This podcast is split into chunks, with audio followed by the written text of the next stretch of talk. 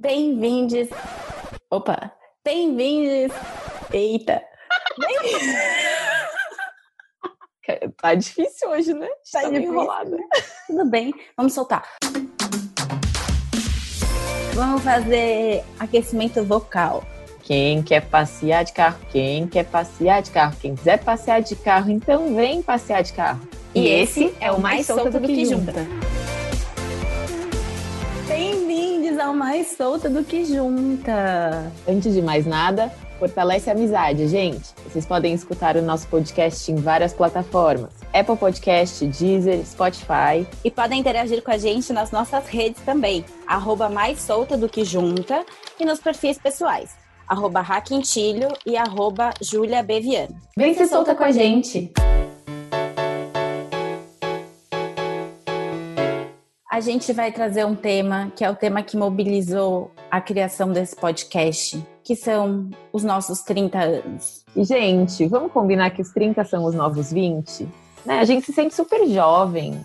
Pelo menos eu tenho um pouquinho mais de dor no meu corpo. Eu tenho uma dor no ombro, eu apareceu um cabelo branco. Eu tenho bastante cabelo branco. Não sei se isso é para mim indicativo da idade. Eu queria falar que eu gosto muito deles. Falar de cabelo branco é a deixa perfeita para os nossos relatos. Então, vamos começar? Eu não tô tão feliz com o meu, bem. Amiga, não, tudo bem, tudo bem. Esse é que eu acho que esse é mais, não foi tão é, é mais pesado esse, né? E o meu não era para ser pesado. O meu dava para ser engraçado, mas não... tipo a gente quer, mas é duro, não é fácil. É, eu... bom, vamos tentar. Mas vamos tudo bem, tudo bem. Aí. Tá bom.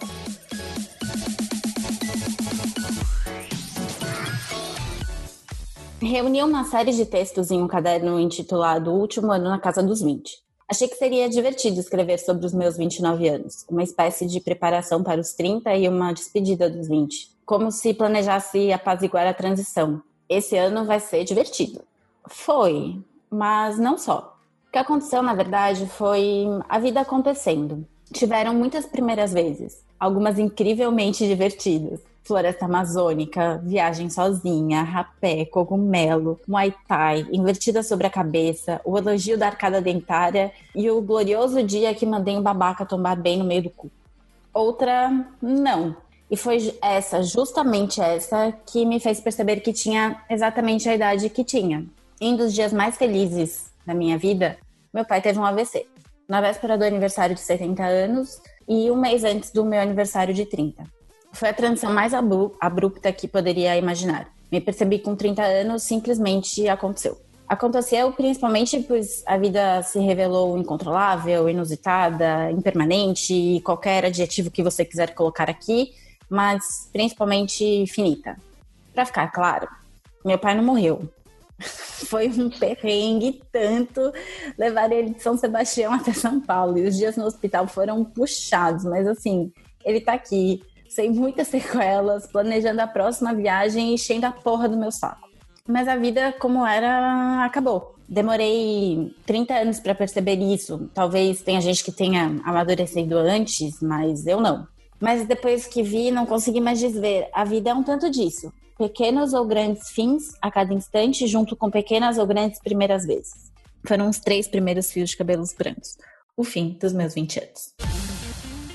E eu tenho um fato muito curioso, porque eram só três cabelos brancos mesmo. Fato curioso é ótimo, né? Eram só três cabelos trívia. brancos. Uma trívia do dia. E aí, o que, que aconteceu? Eles sumiram. Eu não sei o que aconteceu, real. Mas o que mais me impactou do texto foi que você mandou alguém tomar no cu pela primeira vez. Deve ter sido muito gratificante. Eu me tremi inteira, mas foi ótimo. Acontece comigo também o meu, a minha percepção de opa, tenho 30 anos, não foi nada abrupto, não foi nenhum fato específico que tenha acontecido pela primeira vez. Foi, foi mais uma, uma sensação, assim, um dia normal e pá. Eu tô esperando. Solta o som. Um dia qualquer eu tava na minha casa, com cabelo desarrumado, de calcinha e camiseta velha. Comecei a chorar, com saudade da forma que o meu ex-namorado me fazia sentir sexy. Ele me acharia sexy mesmo naquela bagunça estética. E eu chorei porque pensei que talvez ninguém mais me fizesse sentir daquele jeito. Na caixa de som, que na minha casa tá sempre ligada, tocava Frank Ocean. Se nem Frank Ocean me fazia sentir sexy, era o fim da linha. Aí eu tive uma epifania que me fez rir. Eu nunca soube responder onde eu me vi em 10 anos nas entrevistas de emprego. Mas sempre que eu me pensava aos 30, eu me via assim, bagunçada, no meu apartamento alugado, com questões de coração para resolver, boleto para pagar, um pouco acima do peso, cheia de quadro legal na parede. E eu acho que isso se deve ao fato de eu crescer vendo sitcoms e não ter um histórico familiar tão tradicional. Então eu me via aos 30 meio Friends, meio Sex and the City. Não era consciente, mas era claramente isso. E hora a hora, aqui estou eu. Naquele segundo eu entendi que tinha 30, que era adulta. E que ser adulta é entender que felicidade é rir mesmo quando não tá tudo certo. Porque nunca vai estar tá tudo certo. Não vai dar tudo certo mesmo. A conta não fecha, né? E, e eu sou como você, eu, eu nunca consegui responder essa pergunta de ah, onde você se vê daqui 10 anos? Sei lá. Ai, gente, a gente não sabe o que vai acontecer amanhã, real. A gente vai saber o que, que vai é. acontecer daqui 10 anos. Ai, a sabe? quarentena trouxe muito esse choque para mim. Assim, eu já pensava desse jeito, e aí a pandemia veio e assim, a gente realmente não sabe o que vai ser do dia de amanhã. A gente viveu o presente agora, é tudo que a gente pode fazer. Ô, amiga, e, e aí, sabe o que eu ia te perguntar? A gente falou nos textos, né? Tipo, como a gente se sentiu com, com 30 anos. Como foi a sensação mesmo, sabe? Na hora que você se tocou? Porque eu lembro que foi quando eu tava dirigindo, sabe? Que veio assim, caraca, tenho 30 anos. Eu realmente comecei a rir porque eu me senti feliz. Se eu pudesse escolher onde eu estaria agora, eu estaria exatamente aqui. Mas eu me senti satisfeita. Essa é a palavra. Cara, eu, eu sou muito mais feliz agora com 30 do que eu era quando eu tinha, sei lá, 21. Você percebe, ou pelo menos eu percebi, você percebeu, e a protagonista na, da nossa próxima história também percebeu a mesma coisa, teve a mesma percepção que a gente os 30 são bem mais legais que os 20.